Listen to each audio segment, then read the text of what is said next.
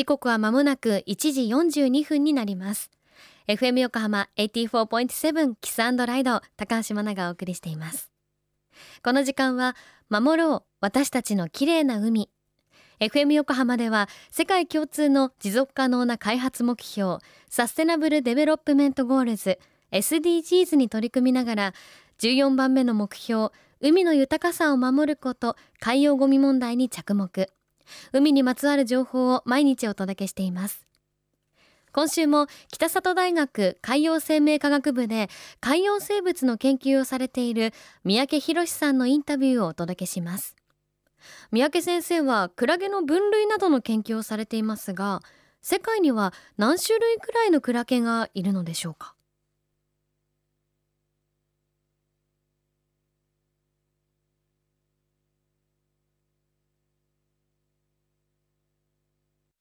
えー、皆さん、こんにちは。北里大学の海洋生命科学部というところで、えー、海洋生物の研究をしている三宅博です。よろしくお願いします。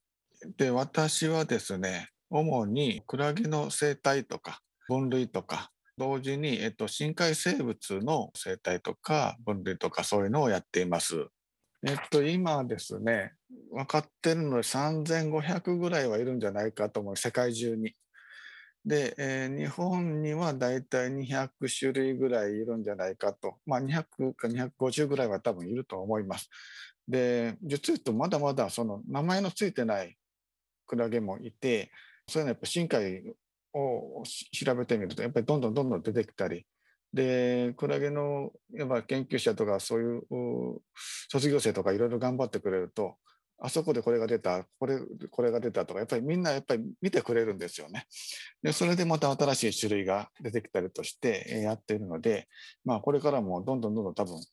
増えていくと思います。そうですね。実を言うと、池にもいるんですよね。真水クラゲっていうのがいるんですね。で、もうそろそろ夏ぐらいに出てくるかな。あの、進出鬼没であの出た出たっていうのがよくニュースであるんですけども、淡水にもいるし、浅いところにもいるし、まあ、河口とか汽水にもいるし、深いところではまあ、7000とか7000メートルとかそういうところもいるし、ですから本当にもう水のあるところにははびこってるクラゲで、まあ、クラゲっていうのはすごい原始的な生き物なんですね。初めてその神経と筋肉がつながって、えー、周りの環境から何か刺激を受けたら何か反応するっていうのを覚えた生き物なんですよね。でもそんな原始的なのにもう世界中どこにでもで昔生まれたままそのままの形で生きてきてるのでもう完璧な多分フォルムで完璧な生き方を持ってる生き物だと思います。目の感覚とかそういうものもやっぱりクラゲの方に多分起源がちゃんとあるので我々のその五感の起源というのはやっぱり詰まってると思います。で、クラゲ好きな人みんな知ってるんですけど、ベニクラゲっていうのがいるんですね。それ、クラゲは花の時代なので、花の時代はいわゆるオスとメスがあって繁殖したら死んでしまうんですけど、ベニクラゲはクラゲが、えっと、死んじゃった後、組織が残ってると、生きてると、ポリポリ若返っちゃうんですよね。だから永遠の命持ってんじゃないかっていうぐらいの、なんかそういうサイクルを持ってるので、もしかしたらそういう若返りの機構が分かれば iPS 細胞並みにすごいことが分かるんじゃないかなとは思います。そうです。ちっちゃいクラゲからいっぱいいて、で、刺されて痛いっていうのは、その刺した、まあ、針があるんですけども、